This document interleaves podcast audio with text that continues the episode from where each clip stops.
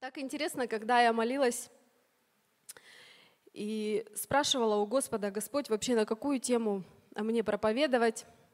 И мне пришло это слово. И слово, оно называется, тема моей проповеди, она звучит так. Состояние твоего сердца.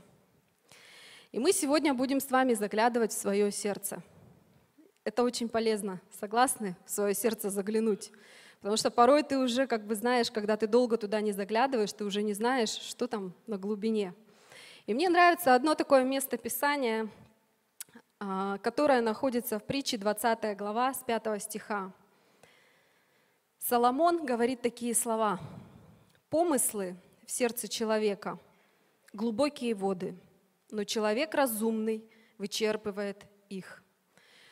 Соломон, возможно, что-то знал о сердце – и он сравнивает наше сердце с глубокими водами. И он говорит, что человек разумный, есть некая мудрость в том, чтобы периодически заглядывать в свое сердце и вычерпывать эти воды из своего сердца.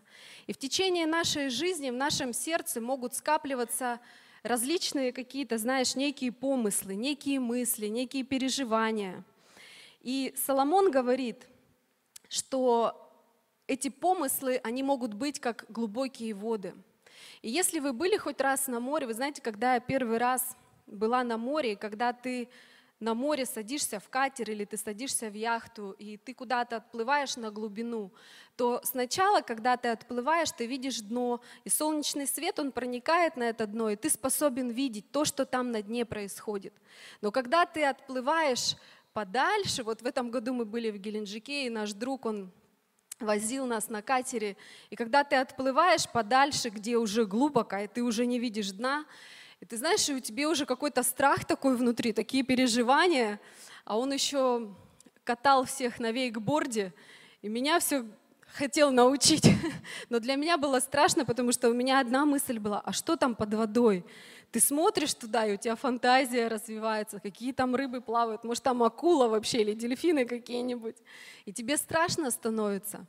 Но когда ты подплываешь уже ближе к берегу, солнечный свет, он освещает воду, и ты уже можешь спокойно выйти из воды, выйти из лодки на воду, потому что ты видишь, что дно прозрачное, ты можешь видеть, куда ты наступаешь, что там нет коралла, который тебя не поранит.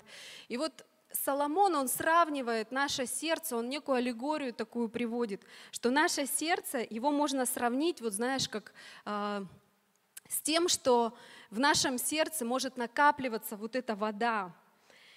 И мы все так или иначе сталкиваемся друг с другом, да, и ты можешь э, соприкоснуться с одним сердцем, и вот эта параллель такая, что ты можешь соприкоснуться с одним сердцем, и ты чувствуешь, что там какие-то глубокие воды. И вот это сердце, оно может отталкивать тебя. И ты чувствуешь это порой интуитивно. С другим сердцем ты встречаешься, ты видишь, что ты в этом сердце даже дно можешь увидеть. И тебе так комфортно находиться с этим человеком. И вот это сердце, оно, не знаете, не бывает так, что мы рождаемся с таким, вот, знаешь, чистым сердцем. Это то, над чем нам нужно трудиться. Это то, зачем нам нужно периодически следить и проводить некую такую ревизию. А что в моем сердце? А не набрались ли там какие-то уже темные воды? Потому что наше сердце очень легко может захлебнуться в каких-то негативных вещах. И поэтому мудрость в том, чтобы вычерпывать эти воды. Давид говорил, Псалом 50, 12 стих, Сердце чистое сотвори во мне, Боже, и дух правый обнови внутри меня. Притча 4 глава, 23 стих. Больше всего хранимого храни сердце твое, потому что из него источники жизни. Наше сердце – это некий носитель информации. И та информация, которая внутри твоего сердца, она отражается на всем. Соломон и Давид Тогда не было каких-то медицинских учреждений, каких-то, знаете, таких исследований. И, но они имели какую-то мудрость, какое-то знание о состоянии своего сердца, что это очень важно следить за состоянием своего сердца. И вот первая мысль, которую я хочу сегодня сказать, это то, что сердце – источник твоей физической и духовной жизни. И вот проводились исследования института. Почему это так важно? Вот один институт решил провести исследование. И они обнаружили такую связь между сердцем и, эмоция, и эмоциями. Исследования дают пояснение тому, как сердце откликается на эмоциональные и ментальные воздействия. Когда мы испытываем такие эмоциональные реакции, как гнев, разочарование, тревогу, неуверенность, ритм сердца становится несогласованным или неровным, и прерывается связь между сердцем и мозгом. И так негативные эмоции создают цепь реакций в теле. Кровеносные сосуды сужаются, кровяное давление повышается, и иммунная система становится ослабленной. Но когда мы испытываем такие сердечные эмоции, как любовь, забота, признательность и сострадание, сердце работает в равномерном и спокойном ритме, усиливая связь между сердцем и мозгом. Позитивные качества сердца дают гармоничные ритмы, приводящие к эффективной работе сердечно-сосудистой и равновесию нервной системы. Аминь. Другими словами, ученые подтверждают эту мысль, что состояние нашего сердца – это источник для нашей жизни. И каким образом мы можем вычерпывать вот эти воды, вот эти помыслы внутри своего сердца? И знаете, первое, я думаю, что очень важно, знаете, есть такое слово очень современное, как, оно звучит как осознанность. И когда ты живешь в неосознанности, ты переживаешь какие-то определенные моменты, и у тебя может быть разная реакция на эти моменты. Кто-то может вычерпывать эти воды, когда он осознанно останавливается и прислушивается к тем эмоциям, которые он переживает. Знаешь, это определенная практика должна быть. Когда ты просто осознанно начинаешь практиковать эти вещи, ты уже легко реагируешь, когда в твоем сердце какие-то, знаешь, такие вот неприятные эмоции происходят. И ты уже начинаешь задаваться вопросом, что внутри меня, что я переживаю в данный момент. И какие-то, например, ситуации, а, ты приходишь просто в присутствие Божие, как, как я это делаю. Я прихожу в присутствие Божие, и если я что-то чувствую внутри, я прихожу и я говорю, Дух Святой, покажи мне, что сейчас в моем сердце, какие чувства, какие эмоции испытывает мое сердце. Если мне тяжело, я начинаю искать причину вот этой тяжести, я начинаю задавать вопрос своему сердцу. И знаешь, когда ты входишь в присутствие Божье, то тот свет, который приходит в твое сердце, то он, знаешь, он начинает высвечивать различные моменты, которые могут там находиться. И это ошибка, когда люди думают, что, знаете, такая фраза иногда есть, время лечит. И вот ты раз столкнулся с какой-то неприятностью, второй раз столкнулся с какой-то неприятностью. И если ты не разбираешься с этим внутри своего сердца, она у тебя там остается. И порой мы думаем, что если я сейчас вот не буду вот с этим разбираться, пусть оно там где-то лежит, я просто сделаю вид, что этого там в моем сердце не существует. И знаешь, это большая ошибка, потому что рано или поздно, когда ты в своей жизни э, что-то хочешь совершить, например, там у тебя были разрушены отношения с кем-то там, со, своей, со своим мужем или со своей женой, возможно, ты пережил развод. И если ты не разобрался с какими-то негативными вещами, которые остались после этого, то знаешь, когда ты думаешь, что если вот это просто я там прикрою и снова а, начну новые отношения с другим человеком, то ты обязательно разочаруешься, потому что то, с чем ты не разобрался, оно обязательно а, знаешь, каким-то образом проявится в твоей жизни. Поэтому это очень важно разбираться с теми вещами, которые приходят в наше сердце. И знаешь, это делать на самом деле несложно. А, Все, что нам для этого необходимо, это войти в присутствие Божье. И не просто присутствие Божье такое, знаете, как бы вот мы с вами все сегодня собрались в зале, идет поклонение, и каждый из нас, он поднимает руки, он поклоняется. И не каждый из нас в этот момент переживает какое-то особенное присутствие Духа Святого. Знаешь, возможно, мы не можем увидеть Бога, но мы можем Его переживать, мы можем чувствовать это внутри. Наше сердце, оно всегда реагирует на Его присутствие. И вот когда наше сердце реагирует на Его присутствие, то тогда ты способен отдать Богу то, что тебя тяготит.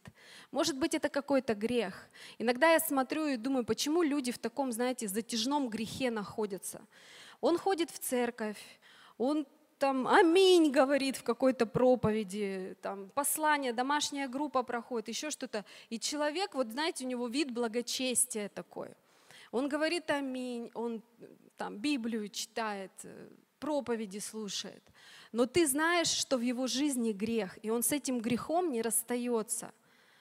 Вот просто какой-то затяжной грех такой. О чем это говорит? Это говорит о том, что человек не входит в святое святых.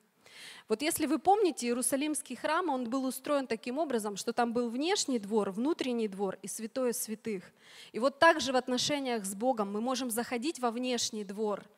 И знаешь, э, поклоняться Богу, молиться, но при этом не заходить в святое святых и не позволять Богу высветить в нашем сердце то, что, от чего наше сердце может захлебнуться. Поэтому это очень важно, вычерпывать вот эти воды из нашего сердца, некие помыслы, возможно, какие-то грехи, которые нам нужно оставить. И для этого нам нужно просто прийти в присутствие Духа Святого. Аминь. Сердце — это источник духовной жизни. Давид говорил, Псалом 138, 23 стих, «Испытай меня, Боже, и узнай сердце мое, испытай меня и узнай помышления мои. И зри, не на опасном ли я пути, и направь меня на путь вечный». Помышления нашего сердца определяют наш путь. Путь в вечность или путь погибель. Притчи 18 глава 12 стих. «Перед падением возносится сердце человека, а смирение предшествует славе». Ты знаешь, ты выбираешь, какую ты хочешь, какой, каким путем ты хочешь идти. Твоя жизнь, она может быть либо в славе, либо закончиться падением. И только ты сам можешь продиагностировать свое сердце. Никто не заглянет туда.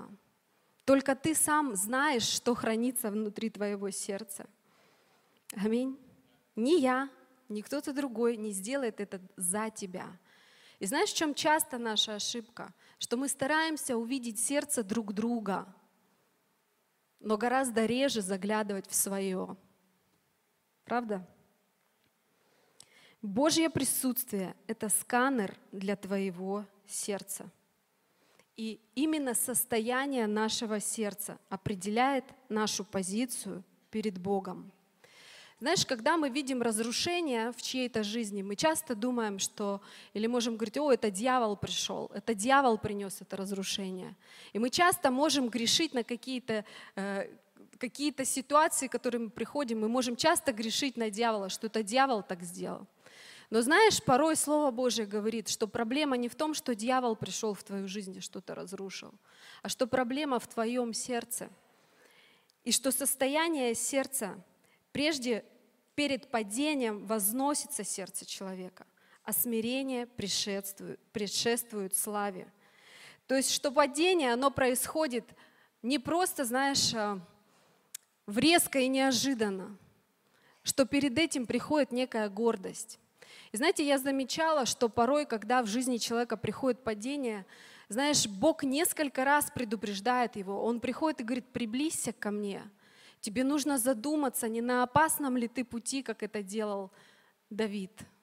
Может быть, я кому-то говорю сейчас даже. Может быть, для кого-то это слово как предупреждение, что тебе нужно включить вот эту осознанность, начать наблюдать за своим сердцем задать себе вопрос, а не на опасном ли я пути? Те вещи, которые я совершаю, куда они ведут меня? Приведут ли они меня к славе или приведут ли они меня к погибели? Потому что каждое наше решение, оно несет за собой определенные последствия. И знаешь, Бог не судит нас по нашим э, каким-то достижениям, Бог смотрит наше сердце, Он сканирует наше сердце, и для Него не важно вообще, кто ты. Пастор ты, епископ ты, там, лидер домашней группы, президент. Ему вообще не важны, не важны эти регалии. И знаешь, ты не пойдешь на небеса только из-за того, что у тебя есть какая-то позиция. Вот ты пастор, и все, у тебя путь прописан сразу на небеса. Абсолютно нет, это не так.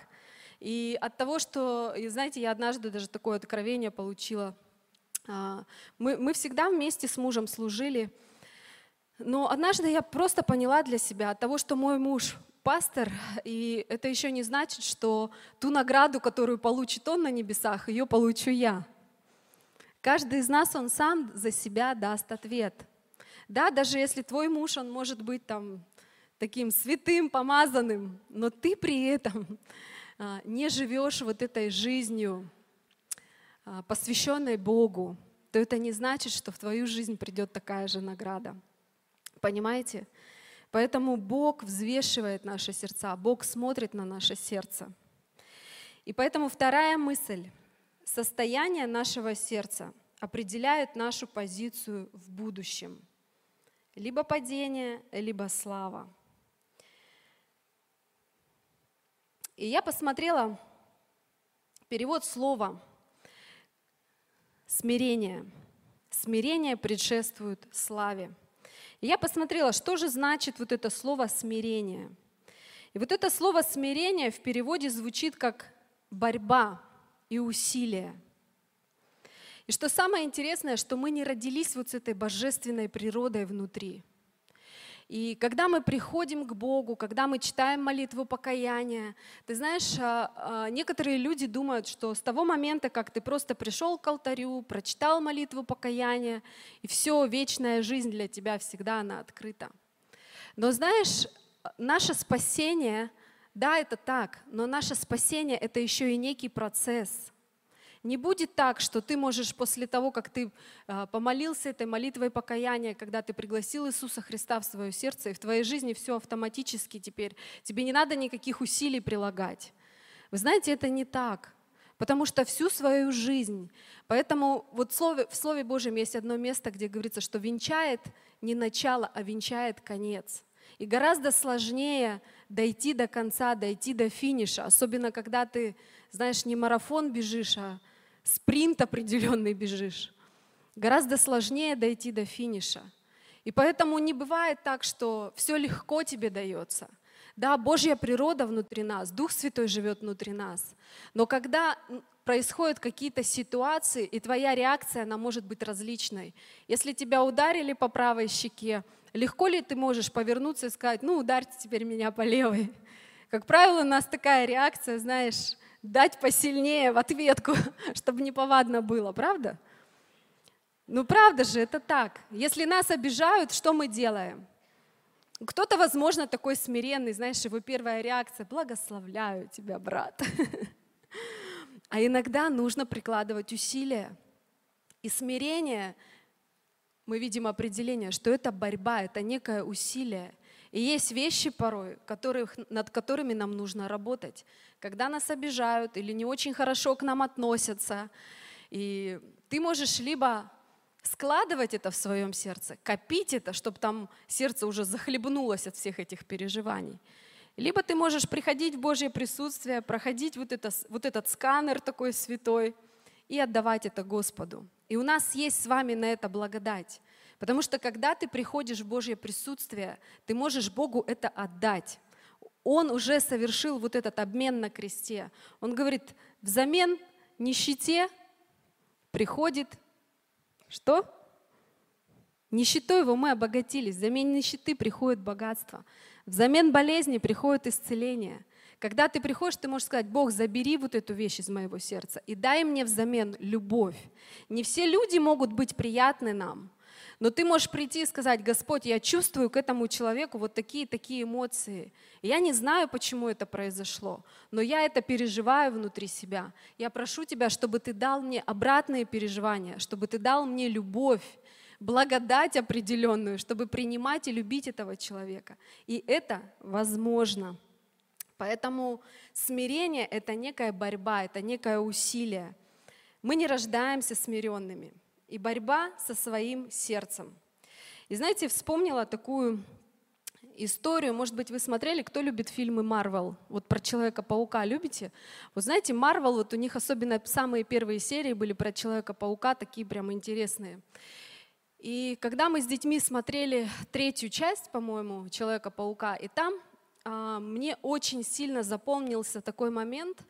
А, человек паук, вы все знаете, в чем его предназначение было, да? Его предназначение было в том, чтобы помогать людям. чтобы делать какие-то невероятные героические поступки. И он там сражался с различными чудовищами. Но однажды вот в этой серии так хорошо транслируются, авторы так хорошо показали этот момент, когда зло проникло в его сердце. И когда зло проникло в его сердце, его костюм стал меняться. И вот это зло, оно было показано в виде такой, знаете, черной, какой-то жидкой, липкой субстанции.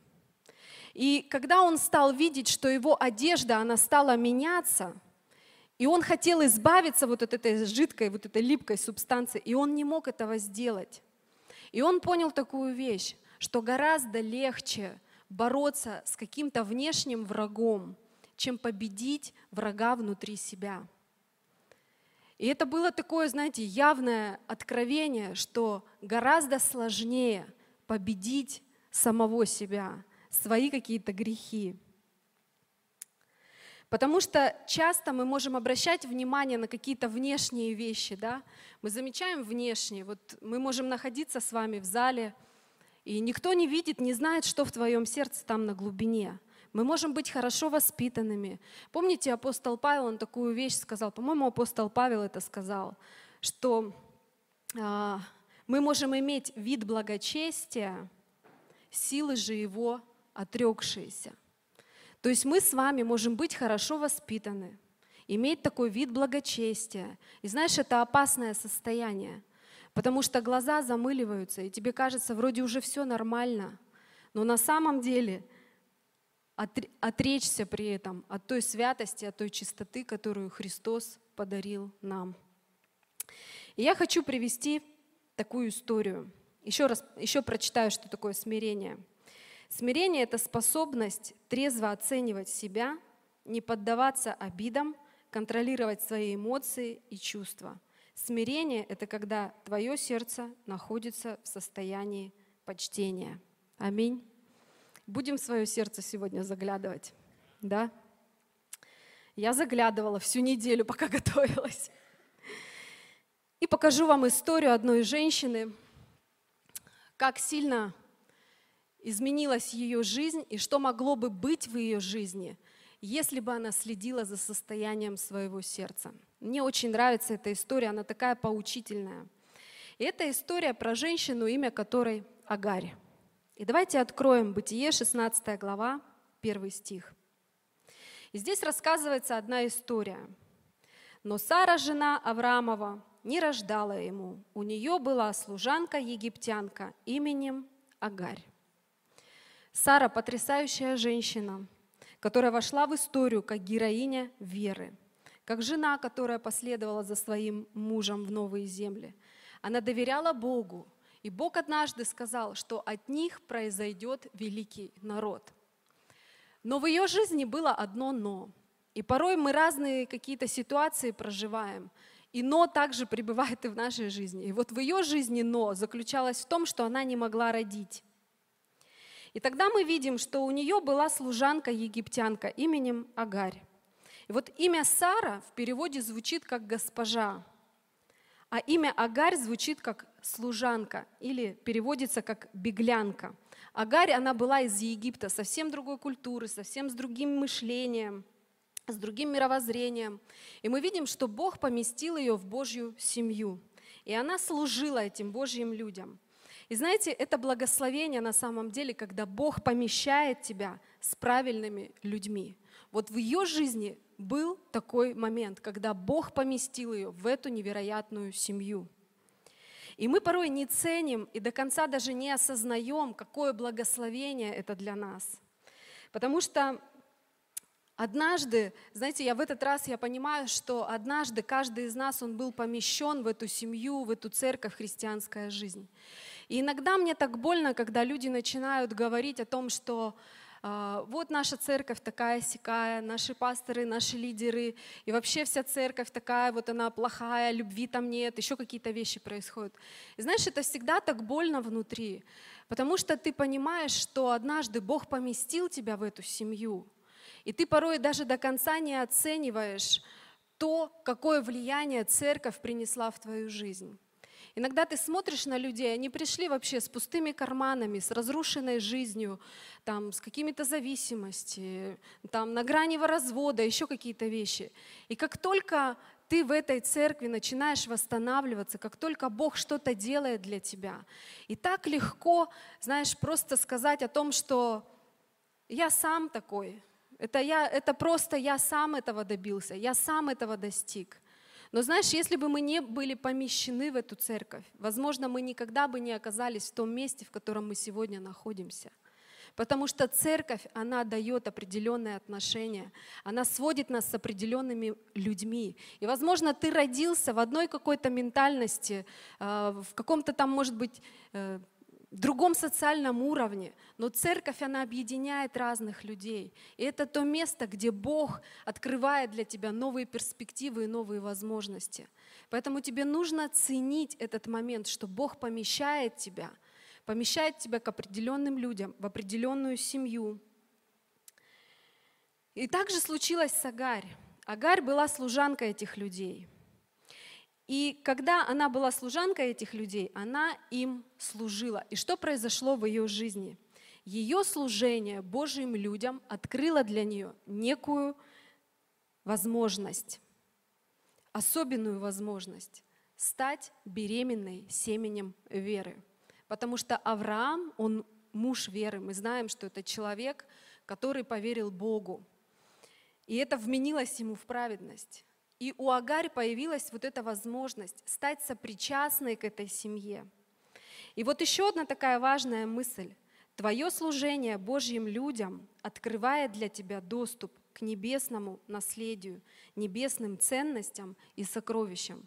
Знаете, Библия много примеров показывает о том, насколько это ценно, насколько это важно обращать свое внимание э, к своему окружению, с какими людьми рядом ты находишься. Помните Иисуса Навина? Вот как называли Иисуса Навина, когда он был при Моисее? Его называли служитель Моисея. Его не называли служитель Божий, но его называли служитель Моисея. И в тот момент, когда Моисей был на горе, а народ там чудил, золотого тельца делал, еще всякие разные вещи делал. Вот Иисус Навин, он под горой сидел. Он понимал ценность служения Божьему человеку. Следующее, Елисей – Пастор совсем недавно об этом проповедовал. Как называли Елисея? Елисей – сын Сафатов, который подавал воду на руки Илии.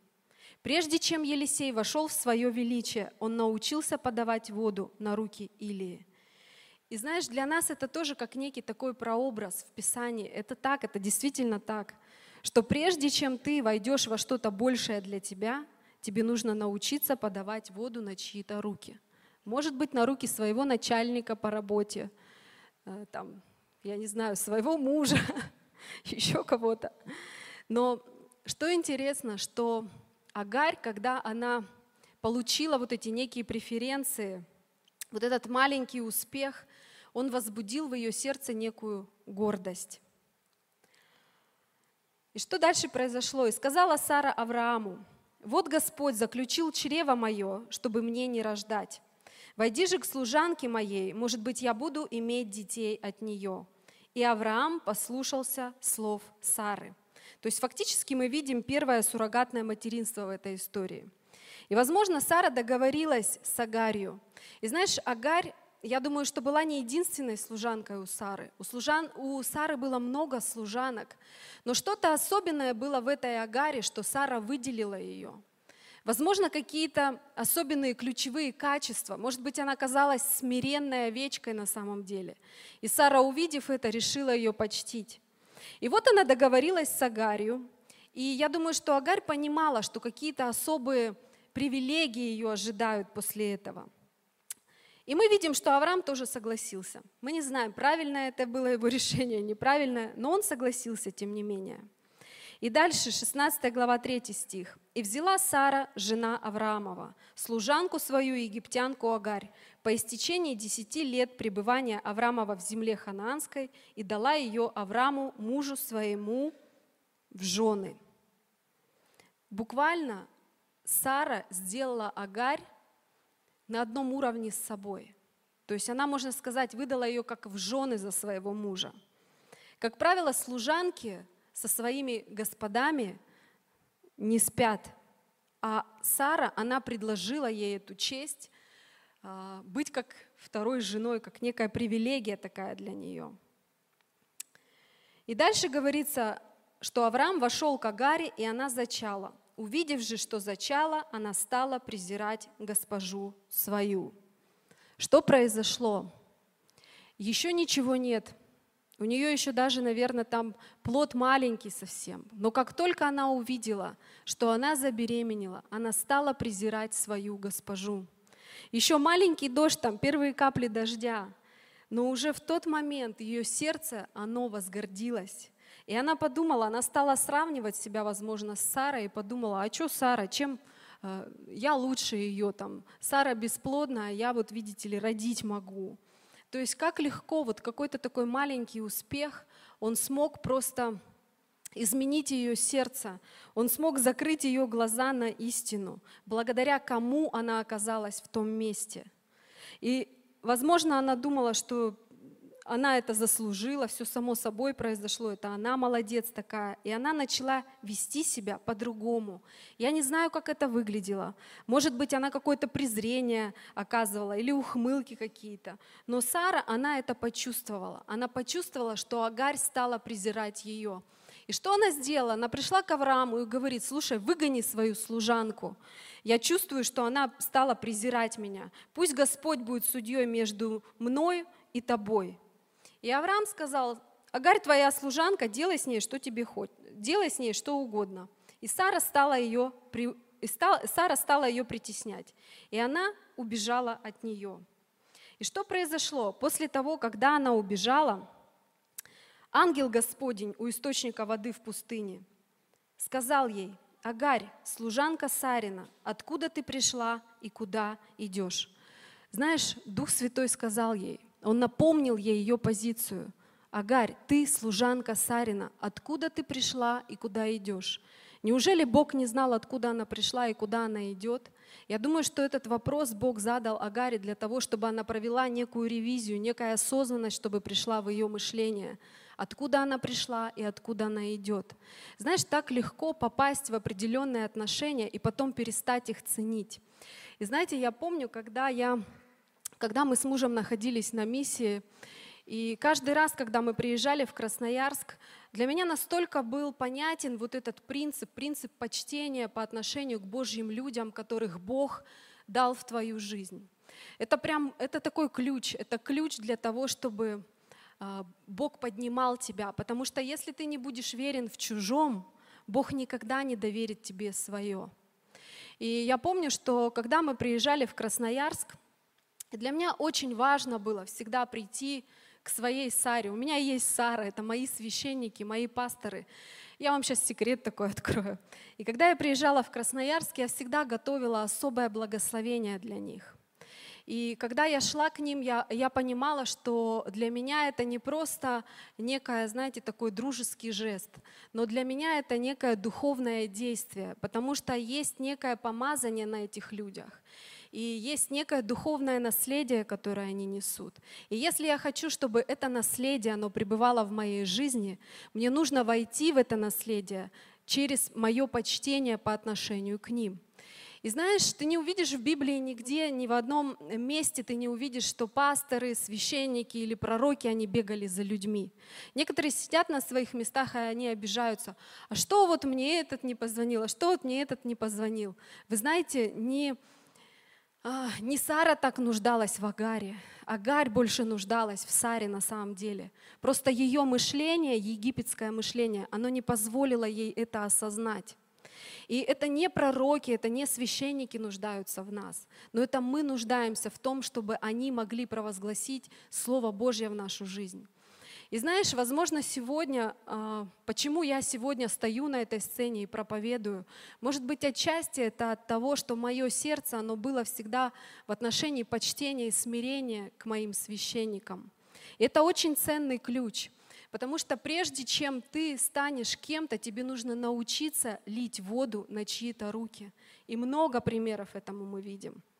Тот же Давид, он был невероятным, а, с невероятным смирением в своем сердце. Вы помните, сколько у Давида было возможностей для того, чтобы убить Саула?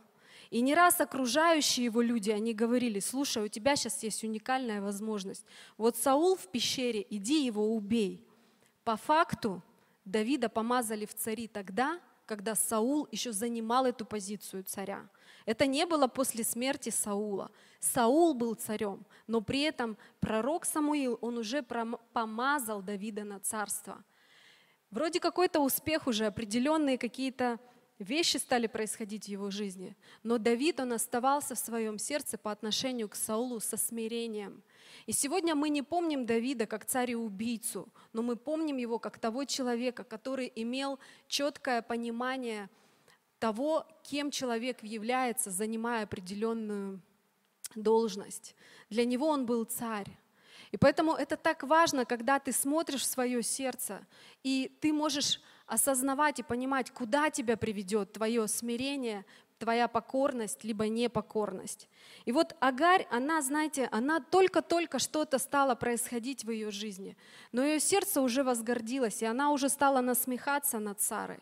И когда Сара выгнала Агарь, то Дух Святой, Он пришел и напомнил ей. Он говорит, Агарь, ты кто? Ты служанка Сарина. Вернись что до того момента, пока ты находилась в той позиции служанки, в которой ты была, пока ты служила этим людям Божьим, в твоей жизни было все хорошо. И Агарь вернулась. И Бог, Он сказал ей, покорись Саре. Он ей дал четкое и понятное такое повеление. Он говорит, все, что тебе нужно, тебе нужно вернуться. Он говорит, возвратись госпоже своей и покорись ей. И покорность или непокорность – это наш выбор всегда – и она вроде бы вернулась, но проходит определенное количество времени. 13 лет прошло, и Сара держит на руках Исаака, своего долгожданного сына. И вот когда Сара держит на руках Исаака, то в этот момент Измаил, которого родила Агарь, он насмехался над Сарой и над Исааком. Ему уже было 13 лет к тому времени. И знаешь, что интересно? Почему Измаил надсмехался над Сарой и над Исааком. Я думаю, что возможно, потому что его мать, она по-настоящему так и не смирилась в своем сердце. И она не воспитала своего сына в должном почтении по отношению к своей госпоже. Она не оценила ту благодать и ту возможность, а, которую она получила, находясь в этой семье.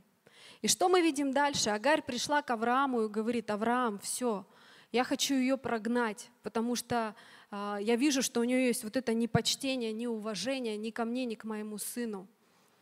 И Аврааму пришлось это сделать, хотя ему трудно это было делать. Но даже сам Бог пришел к Аврааму и сказал, Авраам, не печалься, сделай то, что говорит твоя жена. Сам Бог видел сердце Агари, возможно, и он понимал, что чего-то нового с этим сердцем не произойдет. И мы знаем, что Агарь, она ушла. Она ушла и забрала Измаила. И мы дальше не знаем, как складывалась ее жизнь. И если мы будем читать Писание, то мы нигде не увидим, чтобы в Писании каким-то образом упоминались имена служанок. Но имя Агари, оно было записано в Слове Божьем. И мы не знаем, как складывалась ее жизнь. Да, безусловно, от Измаила родились 12 князей. Он стал родоначальником а, там, мусульманского народа. Да? Но мы не знаем, какова была бы жизнь Агари, если бы она осталась в этой семье, если бы в ее сердце было смирение. Мы не знаем, а, какие бы невероятные вещи, возможно, происходили бы в жизни Измаила. Мы этого не можем знать. Но когда они ушли из этой семьи, им пришлось прийти в пустыню, и там уже не было такого обеспечения, которое у нее было в семье Авраама и Сары. Просто позиция ее сердца, она не позволила ей войти в нечто большее в ее жизни. И точно так же мы в своем сердце сегодня, знаешь, либо можем копить какие-то помыслы негативные, превращать его в глубокие воды, либо мы можем вычерпывать оттуда то, что мешает Духу Святому в нас. И от этого зависит наше продвижение. Какова будет наша жизнь, наш выбор, где мы окажемся – в славе мы окажемся или в бесчестии. Аминь. И давайте помолимся, встанем.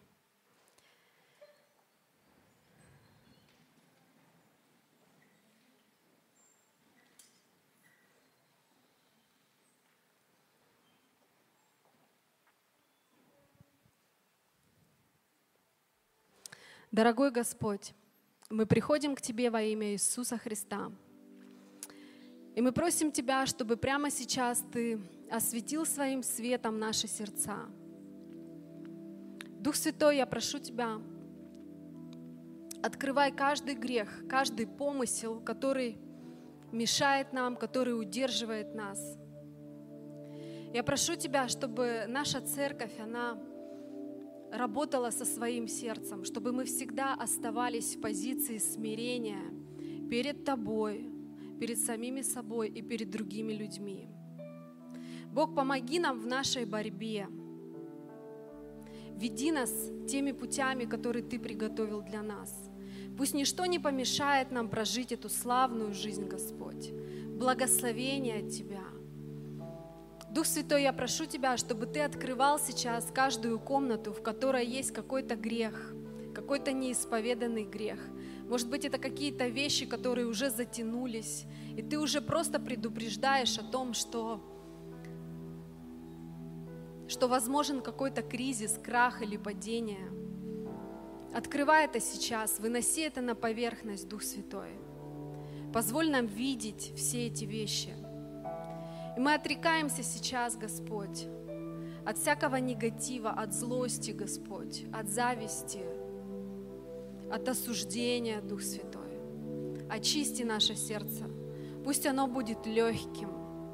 Пусть Тебе свободно будет в нашем сердце, Господь. Наполни его, исцели его – исцели всякую рану, сделай нас открытыми и доступными для других людей, чтобы в нашем сердце всегда была Твоя радость, мир и праведность, Господь, доброжелательность, Бог, чтобы людям в нашем окружении рядом с нами было комфортно, чтобы наше сердце, оно никого не ранило, Бог, но чтобы в нем было достаточно места для каждого человека, Господь. Благодарим Тебя. Славный и великолепный Дух Святой, спасибо Тебе. Во имя Отца и Сына и Духа Святого. Аминь. Аллилуйя. Давайте воздадим славу Господу.